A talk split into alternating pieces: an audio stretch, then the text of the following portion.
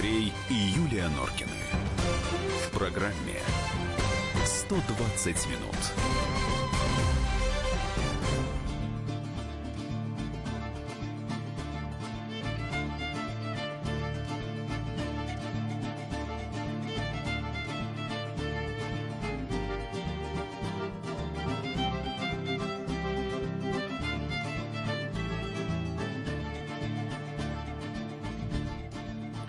18.05, Комсомольская правда, 120 минут, Норкина в студии. Добрый вечер. Здравствуй, Россия. Добрый вечер, Москва. В 19.30 будем говорить про то, как Илон Маск запустил свою тяжеленную дуру в космос, насколько это важно для развития космического космической науки. В 19 часов наши коллеги из «Комсомольской правды» прошли по штабам кандидатов в президенты, поделятся впечатлениями.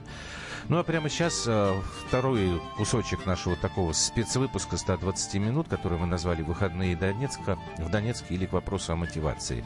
Часть вторая «Война». Ну и там же будет у нас интервью эксклюзивное, которое дал глава ДНР Александра Захарченко, радиостанции «Комсомольская правда». Ну и мы будем его давать потихонечку. Да, потихонечку. По ну давайте сначала про войну немножко. Угу. Андрей и Юлия Норкины. В программе «120 минут». Итак, чтобы экономить время, уважаемые тролли, мы сейчас на вас внимание обращать не будем. Значит, а, насколько мы увидели войну? Мы увидели последствия того, что было там. Про это лучше нас в тысячу раз рассказывает Дмитрий Стешин и Александр Коц.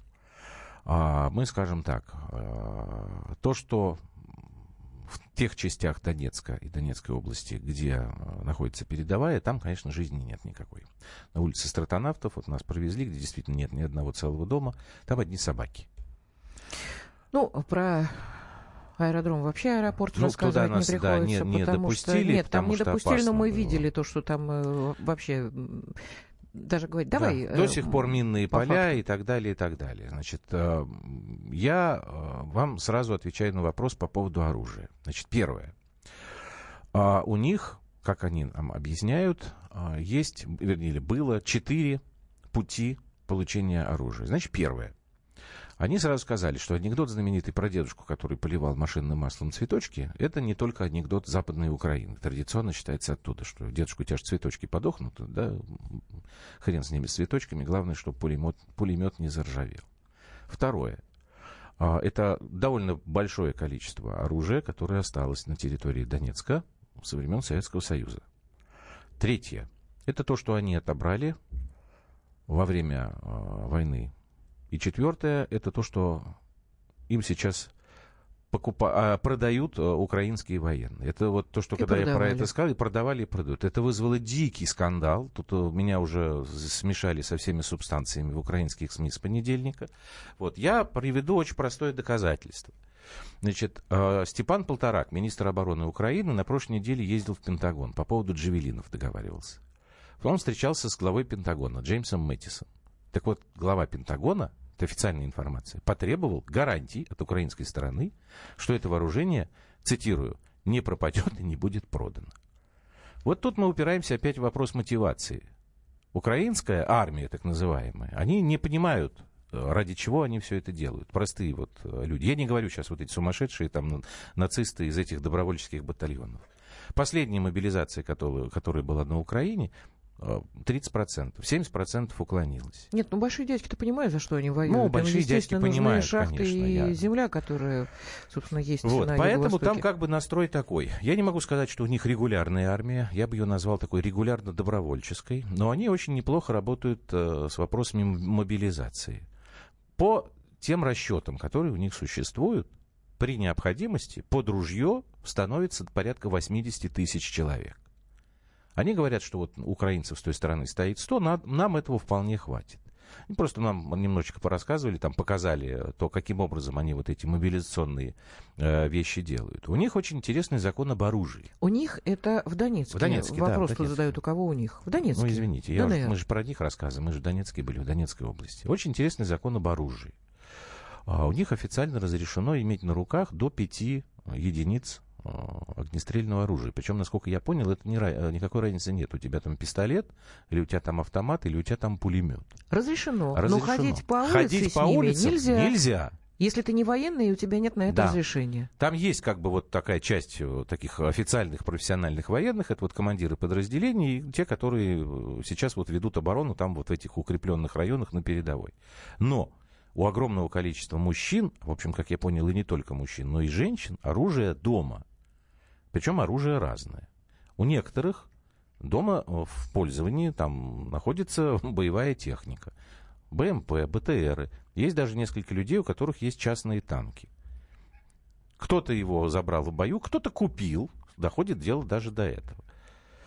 Я вот сегодня специально обратил внимание на форму, в которой ходят э, вооруженные силы Украины, камуфляж. Юлька, я тебе еще этого не говорил, сегодня я в этом убедился. Она абсолютно одинаковая. Вот там можно э, решать, они купили это у украинцев, у коррумпированных, или они еще где-то это купили. Значит, я к чему веду? А, могут быть подарки. Была блистательная история, которую нам Захарченко рассказал. Значит, когда в 2014 году все там начиналось, как вы, конечно, понимаете, помните, Андрей Бабицкий вчера говорил, любая революция поднимает там тину со дна. Там было много разных людей, которые решили погулевать и свои затаенные мечты И исполнить. откровенные бандитские формирования и, да. вооруженные. И там был э, такой эпизод, который, к счастью, завершился благополучно. Значит, группа товарищей была очень решительно настроена против евреев, которые там были. А там как раз в этот момент местный раввин с, э, собирал группу детей, которые э, должны были уезжать в Израиль. И, в общем, он как бы попросил о помощи, потому что там действительно была угроза, что придут в синагогу и всех убьют. Значит, э, донецкие ребята вот эти новые, они этого не допустили. И когда вот эта группа евреев уезжала, Равин Захарченко сказал так, мы этого вам никогда не забудем, то, что вы сделали. Потому что вы сегодня действительно повторили подвиг тех людей, которые спасали евреев во время войны. Прошло два года. В Донецк приезжает парень, спецназовец из Израиля, ну, наш как бы репатриант, да, ну, в Израиле, уже гражданин Израиля, и привозит с собой огромную фуру которая доверху была набита обмундированием. Берцы, в первую очередь, потому что, вот как э, ребята говорят, берцы обувь, да, это то, что быстрее всего изнашивается. Ну и там кое-что еще. Это оказался подарок от того самого Рэби. Вот такая история. Когда нам говорят, что там все завалено русским оружием и русские солдаты, ну, ребят, не верьте, это вранье. Но они русские. Более того, они донецкие. Не, ну я имею в виду а, вооруженные силы Российской Федерации. А, они говорят, мы даже не можем получить из России некоторые э, товары, потому что они являются товарами двойного э, назначения. А за этим ФСБ очень следит. Допустим, какой-то там э, двигатель или что-то там из трансформаторов каких-то там вещей, кислоты, какие-то химические реагенты. Их можно использовать в мирной жизни, а можно использовать э, военной. Говорит, нам это в России не продают и следят очень строго.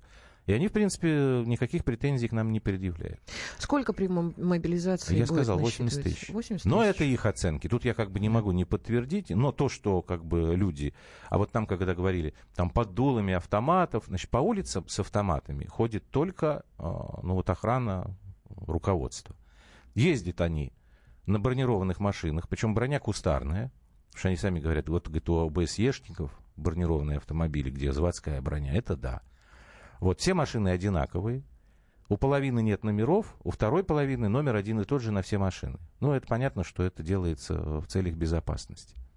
Вот, собственно, то, что касается такой прямой войны, понятной, да, с внешним врагом. А дальше у них остается еще какая-то такая внутренняя война, о которой говорил, в частности, вот Андрей Бабицкий в вчерашней нашей программе. Это для них тоже война. А вот каким образом они со всем этим ухитряются справляться. Ну, тут, Юлька, я думаю, предлагаю, наверное, мы к Захарченко будем переходить по кусочкам. Я думаю, и какие-то да, маленькие свои, минут. да, маленькие свои комментарии. Если останется время у нас, мы попробуем вам объяснить, дать ответ на вопрос, который задали вчера. Почему они не объединяются с ЛНР? Вот э, тут есть о чем поговорить, но я не уверен, что у нас времени хватит. Так что все, вы врете, Денис, спасибо, до свидания. Сегодня мы вас пока не будем, потому что а нам... А мы будем продолжать Говорят, да, рассказывайте сами на тролли, будете обращать внимание позже. Так, делаем перерыв и будем э, интервью с Захарченко дальше тему разбирать. Андрей и Юлия Норкины. В программе 120 минут. Можно бесконечно смотреть на три вещи. Горящий огонь, бегущую воду и телевизор. А телевидение можно еще и бесконечно слушать в нашем эфире – потому что ведущие Егор Арефьев и Сергей Ефимов просто огонь. И никакой воды, только главное, что стоит посмотреть, а чего лучше никогда не видеть. Программу «Глядя в телевизор» слушайте по средам с 8 вечера по московскому времени.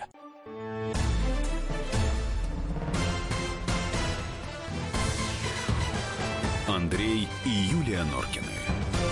В программе «120 минут».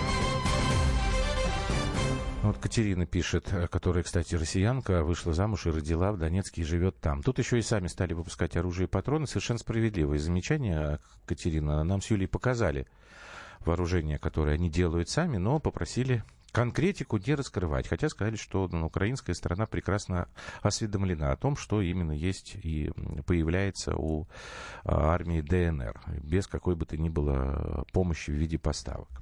Так, ну давайте. Значит, Захарченко в видео у нас не будет, потому что он э, давал это интервью комсомолке под капельницей. Э, у него после двух ранений и шести контузий назначены профилактические такие ремонтные работы, и вот его, значит, каждое утро прокапывают. Поэтому он говорит, давайте говорит, говорить буду, снимать не надо. А, ну, собственно, давайте прямо вот с первого... Поехали. Да, с первой части мы разбили этот разговор на несколько кусочков, чтобы было проще. Давайте и начнем. Александр Владимирович, в России представление ситуации э, в ДНР складывается из нескольких стереотипов. Первое – это фронтовые сводки, это понятно. Да? Вот мы сами убедились, что от передовой до центра города в общем, 10 минут на машине.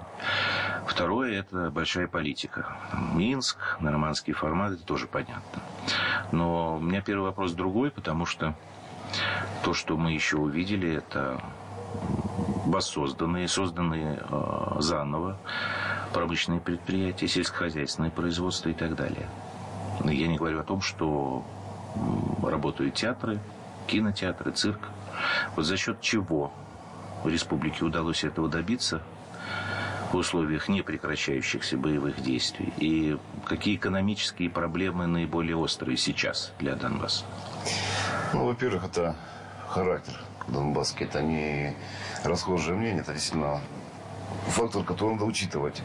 Упорство людей помогает это предприятие восстанавливать и создавать новое. Потому что эта цель понятна для всех. Сделав, создал предприятие, запустил новое предприятие, улучшается качество жизни. А с проблемой с экономической сталкиваемся постоянно. Это в первую очередь блокада стороны Украины. То есть мы еще живем в двух, двух мирах живем. Вроде как мы ДНР, а тоже для России мы вроде как еще и Украина. Поэтому это подвешенное состояние, оно, кстати, очень плохо, она мешает развитию экономики. А что вам даст признание со стороны? Сертификатов соответствия наших продуктов, э, признание. Э, признание тех документов, которые выдаются на качество этого продукта. Это помогает работать и с партнерами, которые находятся в Российской Федерации, не только там, и даже партнеры, которые работают, работают в Беларуси. У меня какой голос смешной такой, гундосый. Все-таки я простудился там так ну, капитально. Сразу давай следующее, потому давай. что э, важный Левушка. был момент, да, да, это как бы вводная часть преамбула. А на какие средства э, восстанавливаются эти э, предприятия? Это очень важно. Источники финансирования разные. И это бюджет республиканский, это частные инвестиции, и это при помощи Российской Федерации в том числе. Мы, то, что мы видели, металлургические... Ну, металлургические мы восстановили за свои средства, за средства бюджета.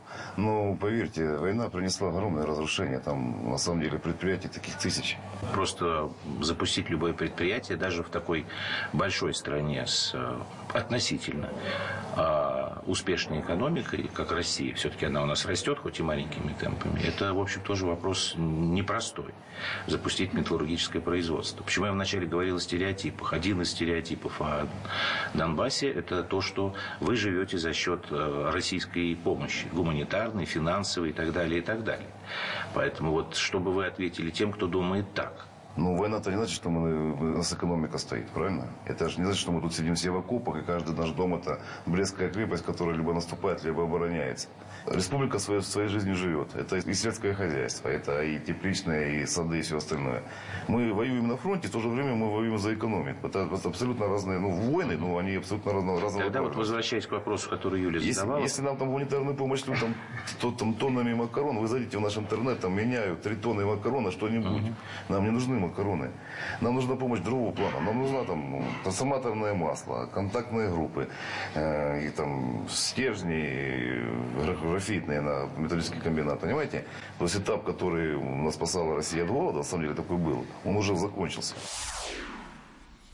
А, ну вот, собственно, это вот война на два фронта, как вот он говорит. Там действительно получается, что а, мы вам сегодня в конце песенку одну поставим. А, ее написал и исполнил Александр Костенко. Кстати, у них подозрительно много Александров. Они сами говорят, что у них революция Сашек произошла. Да. Вот, так он как бы несет службу, а потом во второй половине дня э, занимается политической работой. Какой именно? Он э, член парламента, как депутат парламента до Донецкой Народной Республики.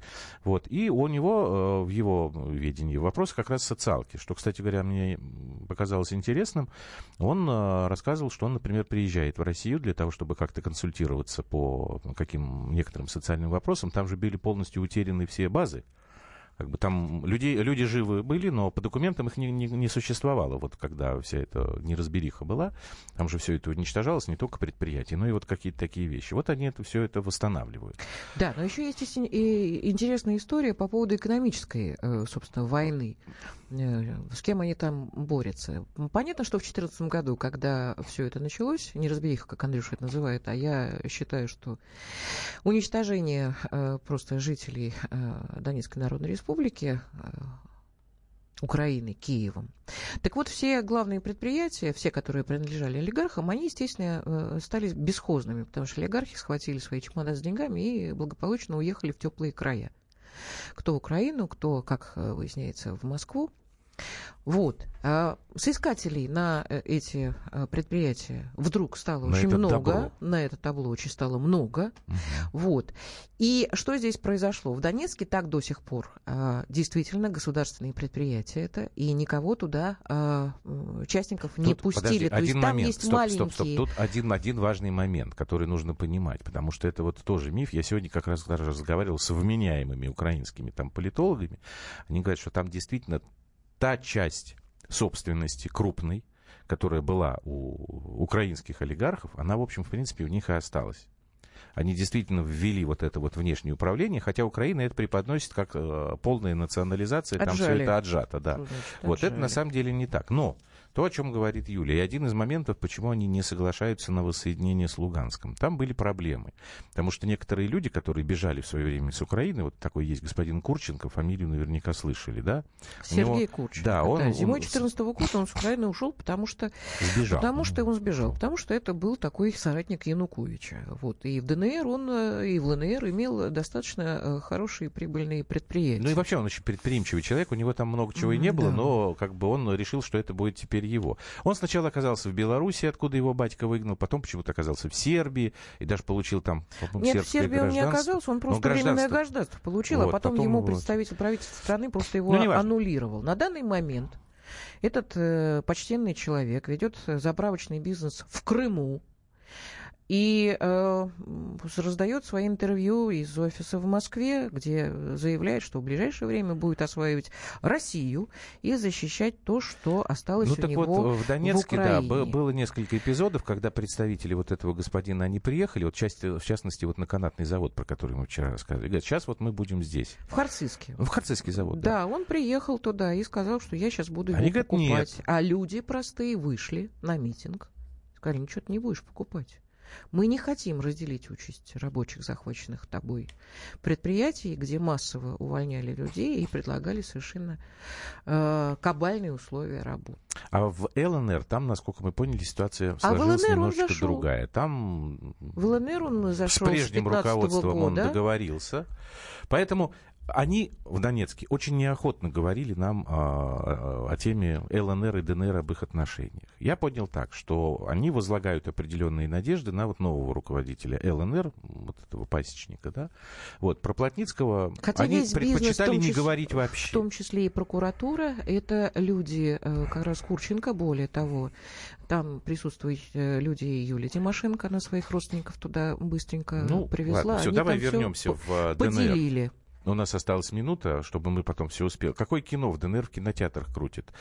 А, разве республика не под Движение вверх. А, мы знаем, что российское кино крутит. Вот насчет импортного кино я не знаю, но поскольку, если вы нас вчера слушали, они, как сказал глава Минпромторга, обошли санкции, получили итальянское оборудование для металлургического завода, я думаю, что есть какие-то варианты и ходы, когда, если уж очень хочется кому-то закупать иностранные фильмы и привозить их туда, это делается.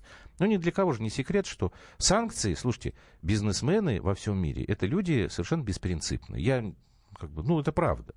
Если они найдут способ зарабатывать на чем-то, они найдут.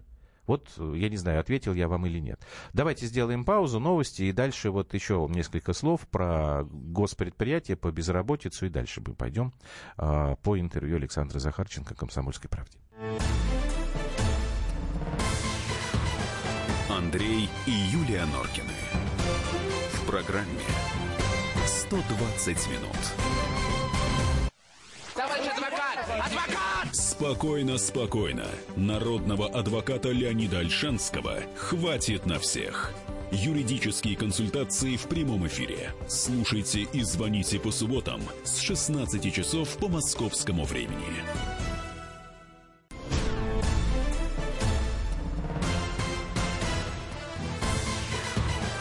Андрей и Юлия Норкины. В программе «120 минут».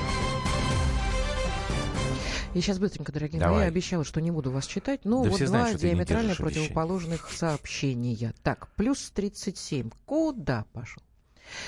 Пусть русские с оружием уйдут из Донбасса и вернут земли Украине, и будет там все в порядке. Хватит гадить да, Украине, Украине и мстить украинцам за стремление построить правовое и демократическое государство. Дорогой мой, русские там жили, живут и будут жить, а вам обломится. Я так Наоборот, думаю. не обломится. Не обломится. Так, и второй. Давай, Второе. Коротко. Согласен с Захарченко. Народ там стальной. Я прошлое лето работал с группами с Горловки и Донецка. Удивительно стойкие, мужественные люди. Неприхотливые даже дети, физически очень выносливые, крепкие. Их не проймешь бытовыми трудностями. А мы, краснодарцы, зажрались. Без комфорта и роскоши никак. Знаете, у нас Владимир, 46 не, лет, только Краснодар. в Краснодаре. Э, есть везде у нас в России, что мы с вами, трудности. Но вообще, конечно, есть такой момент, мы немножечко зажрались, это правда. Катерина пояснила, что показывает иностранные фильмы. Меня не смутил способ прихода к власти пасечника в ЛНР, Виктор, потому что в ЛНР я не был, и наша задача была увидеть своими глазами Донецк и рассказать вам об этом. Значит, возвращаемся к госпредприятиям и безработице. А, фу, госпредприятие, безработица отдельная история. Значит, а, вот вы пишете, что прежние владельцы потом а, будут предъявлять э, права на свою собственность. Так там собственность вот эту никто у них не отнял. Но эти бывшие владельцы должны платить налоги в Донецке. Вот, собственно, требование. Но платить налоги целиком. А это уже большая проблема. Так, по госпредприятиям, и там как раз Юлька Помтыева спрашивал, да, по безработицу. О, да, ты бы уже этот вопрос задавал. Давайте Дай мы послушаем, послушаем, что Александр Захарченко ответил. Вот я хотел вернуться к вопросу, который Юля задавала по поводу собственности. Вот те предприятия, которые сейчас э, опять работают в республике, кто собственник? Государство. Все государство. Ну, не все предприятия собственности государства, но основные, которые ключевые, и от которых зависит развитие экономики. И самое главное, э, те предприятия, благодаря которым государство может влиять на ценообразование, на социальную напряженность в стране, они являются собственностью государства в том или ином виде. Или прямая собственность, либо внешнее управление, как самоустранение тех собственников, которые были ранее. Uh-huh. А, но это не значит, что мы тут уничтожили частный бизнес или там мы потеряем на право собственности. У нас есть масса других частных предприятий, которые восстанавливаются, которые работают, но это уже желание людей зарабатывать деньги. А что с безработицей у вас? Ну, как везде, она присутствует. Причем у нас идет э, действительно она скачкообразная безработица. Начало боевых действий, безработица увеличивается. Чуть ага. меньше тому тишина становится на вид фонд, там безработица уменьшается. Ну, если считать по данным статистики, это примерно в 13%, но если скрытая безработица, я думаю, в районе 20% она присутствует. То есть безработица очень большая. Вот вы нам все, вы врете, там, слушайте, ребят, ну зачем нам врать-то вам? Потому что есть как бы люди, которым интересно слушать то, что мы говорим, а есть люди, которым все равно, что мы говорим. Вот я скажу, что сейчас на улице снега в Москве много, а вы скажете, нет, нет никакого снега. У меня сегодня опять такие же были баталии э, на НТВ. показывали то, что мы с Юлей снимали. Нет, говорит, это все постановка. Блин. Да, все Хоть это было колно говорите. Давай да. дальше послушаем. Сразу по социалке, батю. поскольку он говорил, да, батя, да, они его за глаза так называют, хотя не все. Некоторые называют командир, ну, некоторые батя, называют батя. голова, а батя это, да, это такое обиходное обращение за глаза. По образованию и медицине. Что у вас с образованием? Я слышала, что вы возвращаете программу Советского Союза. Реформу образования сейчас делаем. Мы уходим от баллонской системы, возвращаем те стандарты, которые были при Советском Союзе. Я считаю, что образование при Советском Союзе было, наверное, лучше. А кадры есть, педагоги, медики. Не производственные, а вот именно здесь, если вы говорите о том, что со- социально ориентированное государство, то есть эти профессии в первую очередь будут У необходимы. нас есть пединститут. У нас есть пединститут. Лучшие медики сидят. Это самые, в первую очередь, патриоты люди. С кадрами, как везде, проблема, но это она, она решаема. Это поднятие уровня жизни, поднятие заработной платы. Из России кого-то ждете из специалистов? Не за деньгами, а Ну, Если только, не за, восстанавливать, если только не за деньгами, то республику. ждем. А если за деньгами, ну, сразу раз- могу разочаровать, у нас таки зарплату в России не платят. У нас, правда, и коммуналка дешевле раза в два. И продукты питания многие дешевле, это сами надо убедиться. Ну, если за деньгами, то это не к нам, это на Дальний Север.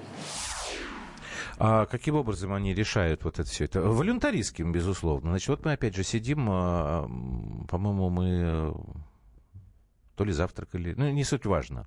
Значит, вот сидят рядом с нами, значит, люди, ко- которые а, мы общаемся. Разговор. Поступает, значит, приказ от командира куда-то отвезти детские книги, я уже даже не, не помню. В школы, Там, в школы, в школы. Нет, там как бы в какую-то конкретную школу, там, но не суть важно. Они говорят, так, один другому говорит, а где у нас книги живут? Ну, в смысле, где взять? Он говорит, ну, слушай, говорит, я сейчас не знаю. Давай, говорит, единственный вариант.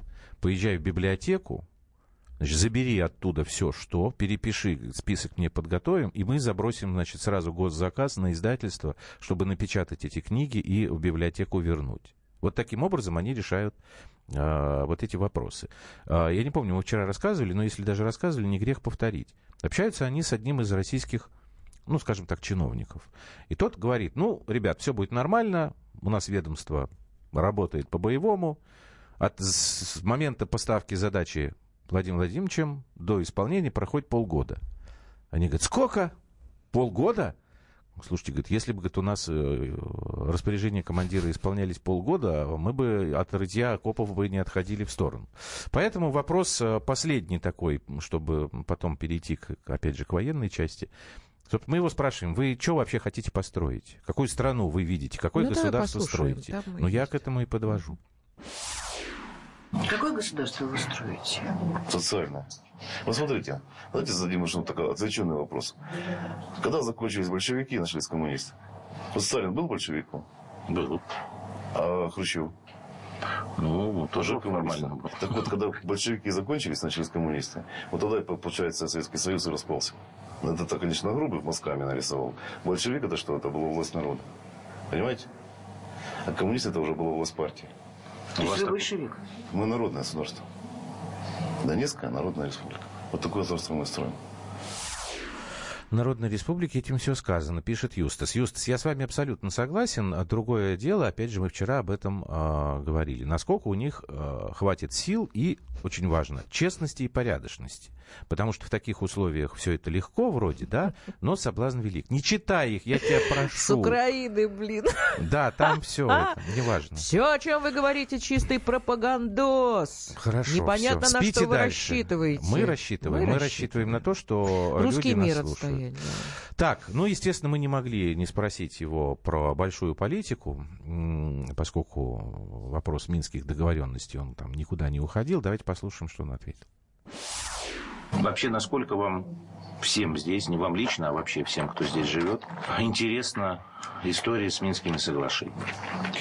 Вы знаете, ну, если брать расхожее мнение, которое сейчас происходит, там, что Минске нужно для того, чтобы там, войну отменить, но я считаю, что это полный выход. То, что Минске не нужны, вообще это тоже на самом деле неправильно. Минск это большая дипломатическая победа России, и в том числе, получается, и наша. Уважаемые слушатели, не, не, не обращайтесь к нему напрямую. Вот вы пишете, что ну, мы не можем Водофон, ему ну, сейчас что? да, ну, передать как, как? эти просьбы, потому что это запись. Мы с ним разговаривали в воскресенье утром.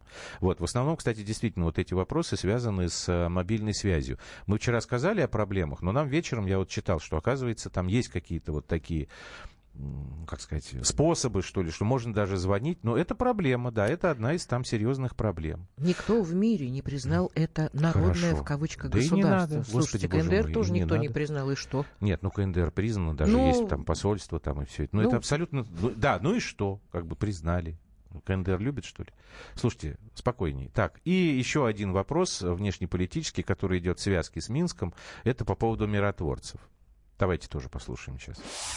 Тема, которая обсуждается в связи с консультациями Суркова Уолкера, миротворцы. Насколько эта история важна сейчас для вас? Это мое личное отношение, это попытка повторить вариант Сербии. Хорватский сценарий, так называемый. Сербско-хорватский сценарий. Но если брать сейчас закон о деоккупации, то какие могут миротворцы быть, потому что там, ну, там совсем другие вещи. Там просто прописана стратегия уничтожения этой, населения на этой территории. Четким по белому. Это отказ от выплаты пенсии и введение военных администраций. И самое основное, что солдат не посуден. Вот вам ничего не напоминает? Помните 41 год? приказ Гитлера. Солдаты, у вас вы освобождены от всех моральных принципов. Uh-huh. Ну, там, сейчас утирую, там, уменьшаю. Всю основную ответственность беру на себя. Ну вот, солдат не подсуден, он может быть любого человека. И это, это очень все... Как вы решаете вопрос с вооружением? Военная тайна. В воскресенье у главы Донецкой Народной Республики. Это выходной день? В основном рабочий. Так, по военной тайне, я говорю, нам показали, но мы дали слово, что мы не будем рассказывать. Вот. А смысл такой, вот то, что он говорит и про Минским соглашением, по миротворцам, и то, что, как я понял, там, общаясь э, с, с людьми, в общем, они, э, ну, есть такой вариант, хорошо. Нет такого варианта, ну, в общем, и нет. Они в каком-то смысле на это не, на, не рассчитывают. Что я понял? Они постоянно находятся в э, готовности к новой войне. И планы опять же, как я понял, они не сомневаются в том, что они дадут отпор. А, я говорю, что? Он говорит, мы дойдем до границы Донецкой области и остановимся. И даже не спрашиваем там, почему, они начинают объяснять. Потому что если мы перейдем на как бы, территорию, там, условно говоря, Харьковской, он говорит, ну, понимаете, что тогда, говорит, мы превратимся в оккупантов. То есть у них идея такая. Они хотят вот эту вот свою независимость отстоять, а дальше пытаться переубеждать мирно. Это вот меня всегда вот парадокс, когда Украина говорит, мы вернем там Крым, мы вернем Донбасс. Значит, одним они отключают воду, отключают свет, вторых они бомбят, и давайте к нам возвращать. Ну, я не понимаю эту логику. У донецких логика сейчас вот очевидно другая. Мы будем доказывать, что мы можем построить нормальную жизнь, достойную человека. А вы тогда, как они говорят, мы не будем возвращаться на Украину. Для нас, говорит, это все, это отрезанная история. Но мы совершенно не против, чтобы Украина присоединилась к нам. Ну, понятно, что они не... без вот тех людей, которые сейчас там а, командуют на Украине. Вот, собственно, такая история. Вот. И сейчас мы, наверное, после паузы еще один а, кусочек, потому что нам вчера, я так понимаю, это вечный дежурный а, украинский слушатель, и сегодня пишет. Ваше впечатление от Захарченко.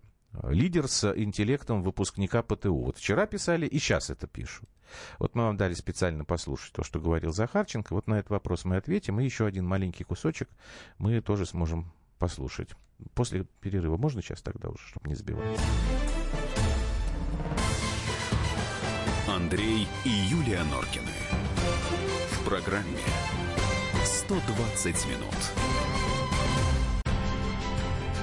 Будьте всегда в курсе событий. Установите на свой смартфон приложение «Радио Комсомольская правда». Слушайте в любой точке мира. Актуальные новости, эксклюзивные интервью, профессиональные комментарии. Доступны версии для iOS и Android. «Радио Комсомольская правда».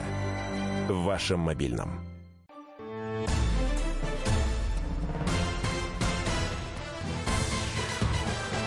Андрей и Юлия Норкины.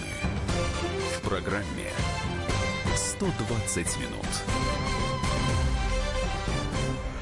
Так, должны ли жители Донбасса быть благодарными России за тушенку и патроны, спрашивает Денис. Вот давайте мы последний кусок интервью послушаем. Там, по-моему, есть как раз ответ на этот вопрос. Возвращаемся к тому вопросу, откуда деньги. Вот в 2014 году я приезжал на открытие небольшого консервного цеха, в котором работали там чуть чуть не, там, не знаю, там 10 человек. В 2017 году я приезжал на открытие комбината металлургического завода целого, который выпускает миллион тонн стали в год.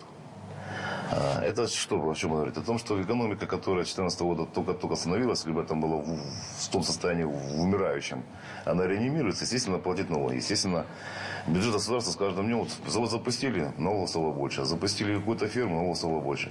И хотел бы напомнить многим там, вашим слушателям, зрителям, что регион Донбасс, он был э, самый перспективный, самый передовой в Украине и даже когда-то в Советском Союзе.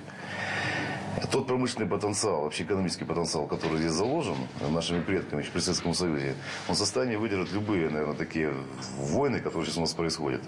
Э, первое. Большое количество предприятий. Больших, очень больших предприятий. Может быть, даже уникальных. Второе. Кадровый потенциал. Специалисты, на которые работают. Третье. Желание людей сохранить свою страну и жить нормально лучше. Четвертое. Любовь к своей родине.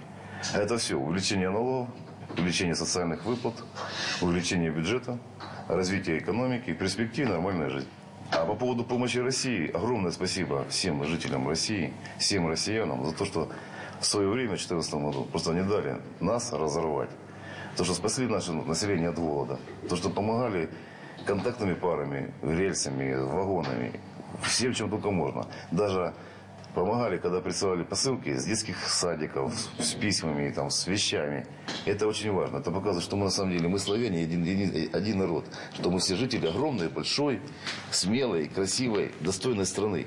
И вот эта вот эта память, которая заложена в людях, она на самом деле не умерла. И мы сейчас не говорим о, там, о помощи государства, мы говорим даже просто о помощи тех обычных, обычных граждан Российской Федерации, которые делились, может, последним своим там каким-то, не куском хлеба пускай, да, но какими-то своими запасами и посылали сюда. Потому что убивали детей, тут люди умирали с голода, тут шла война. Вот это, наверное, большой показатель.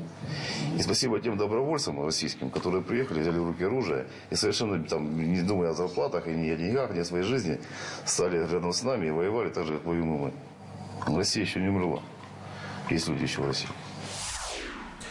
А, Вадим, да нет у нас никакой рефлексии по поводу того, что по нашему поводу говорят э, и пишут наши противники, но все-таки мы не можем не обращать внимания на эти вопросы, потому что это не только там люди из Украины, но и люди из России.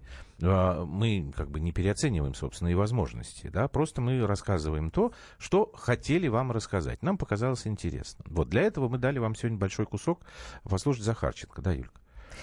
Тут просто спрашивают, какое у нас впечатление э, о Захарченко. Так вот я хочу как рассказать. Я просто свою бабскую, как баба Дуру скажу. Давай. Там. Нет, нет, какой мужчина? Нет, этого не будет. Знаете, я себя поймала на мысли, когда я с ним э, общалась. Такой. Общались мы, э, ну, два дня, где, ну, полтора. Да меньше да, получается, полтора. потому что мы в субботу... Вот. А всегда же, всегда же смотришь, день. как человек говорит, что человек говорит, с каким чувством, с какими словами. Ну, поверьте, я тоже много с чиновниками разговаривала, и фальшь И не столько с чиновниками, с олигархами. выплывает наружу. Да. И работали Лукавого вот так всегда видишь. Я, когда Александр Владимирович э, вот, поговорил с нами в первый вечер, я, я его спрашиваю, Александр Владимирович, да вы романтик. Че Гевара ну, он действительно, как пацан, верит в то, что он А говорит. еще ты его спросила, понимает ли, что он очень опасный человек? А он очень опасный не только для Украины. Он очень опасный для а, наших нечистоплотных людей, которые делают деньги на земле русской, которым наплевать, что здесь будет с народом. Абсолютно, потому что они быстренько сделают очередное гражданство где-нибудь там на островках, ну, да. уведя в офшоры свои бабки и, простите, деньги. И будут замечательно чувствовать себя. Что здесь происходит, им абсолютно до лампочки. Вот такое у меня впечатление сложилось о бате, о главе Ну, я ДНР. пару слов сейчас скажу, чтобы, да, тоже успеть. Значит, вот а, был э, вопрос и вчера, и сегодня. А, лидер с интеллектом выпускника ПТУ. А, ну, человек, который задает этот вопрос определенным образом, конечно, подготовлен. У, правда, значит, не ПТУ, а техникум промышленной автоматики, насколько я помню. А высшего образования у Захарченко нет. Учился в юридическом институте, не закончил. Понимаете, товарищ неназванный, вы же не подписываетесь, хотя какая разница, подписываетесь, нет. У вас может быть 3-4 образования высших. Это вам интеллект не прибавит. Вот э, найдите в интернете, например, когда ты, э, Юля участвует там в очередных битвах с обладательницами нескольких высших образований, проживающими в фешенебельных районах Подмосковья. Ну что, ну есть у нее там 2-3 диплома, ну дура дурой. Так что мне кажется, лучше смотреть на то, что, человек делает. Мне Захарченко показался человеком очень, знаете, вот такая, как бы хватка такая народная смекалка или что-то такое, не очень быстрая реакция. Очень быстрая реакция. Он, а, извините за это слово, креативный. Хотя у нас представление о креативности это такие вот бородатенькие, тонконогие мальчики, метросексуалы, да, хип хипстеры, хипстеры такие. Потому что вот идея э, добиться там, программы продовольственной безопасности, она именно ему в голову пришла. Потому что никто как-то там не думал о том, что Донецк можно превратить еще и в сельскохозяйственный регион. Поэтому они там сейчас и открывают сельскохозяйственную академию. А окружение его говорит так, что его медные трубы не берут. Ну, тут мы можем принимать как бы все на веру и на то общение, которое у нас было с ним. А, он пользуется, очевидно, непререкаемым авторитетом. Это совершенно точно. А, одна только фраза. Александр Юрьевич, я не люблю, когда меня перебивают. Я это могу гостям позволить. А ты-то знаешь, что я не люблю. Все. Вот как, как сказал, так как отрезал. Там сразу все это понимает.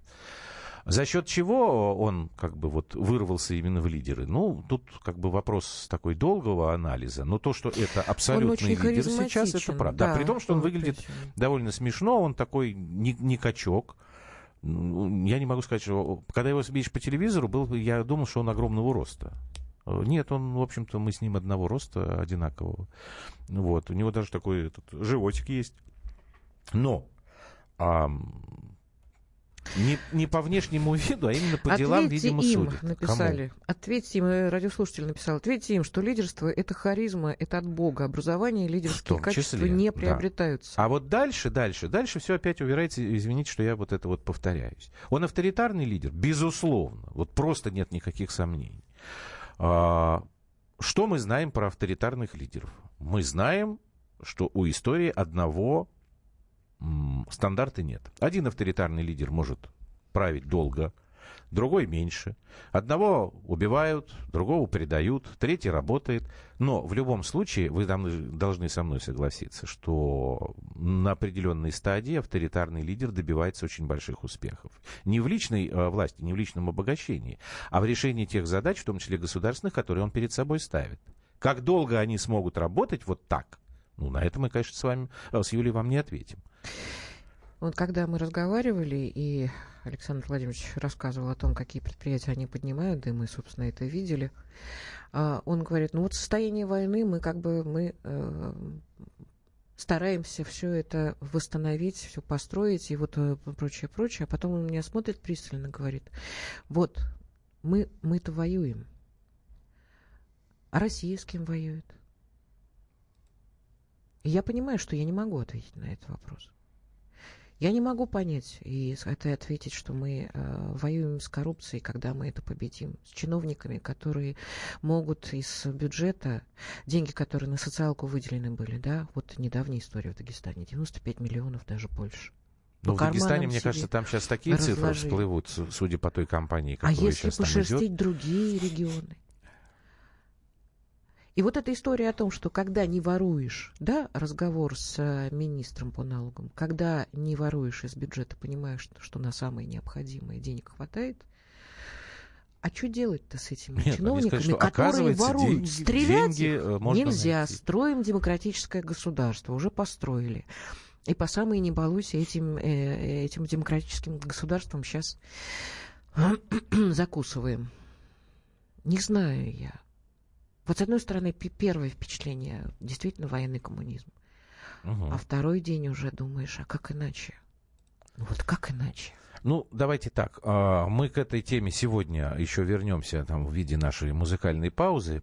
Очень надеемся, что в конце недели, если внуки позволят нам как-то, мы На Чапаева не похож Ну, слушай, ну как мы можем знать, какой был Чапаев? Ну, мы, мы с Чапаевым лично кажется. не знакомы. Но, по-моему, не очень похож. А вот, так что мы это все постараемся как-то свести, э, и звук, и фотографии, и видео, все, что мы сделали, и такой лонгрид, простите меня за вульгаризм, на сайте подготовим. Когда будет готово, скажем. Вот, а сейчас давайте мы будем э, идти дальше. Новости будут в эфире «Комсомольской правды». Ну и мы вернемся к нашей уже традиционной теме. Впереди президентские выборы. Поедем вместе с коллегами по штабам кандидатов. Андрей и Юлия Норкины. В программе «120 минут». Мы его сделали. Скорее качай мобильное приложение «Комсомольская правда» для iOS. Фото, видео, статьи и прямой радиоэфир. Крупнейший новостной сайт в вашем кармане. Доступны версии для iPhone и iPad.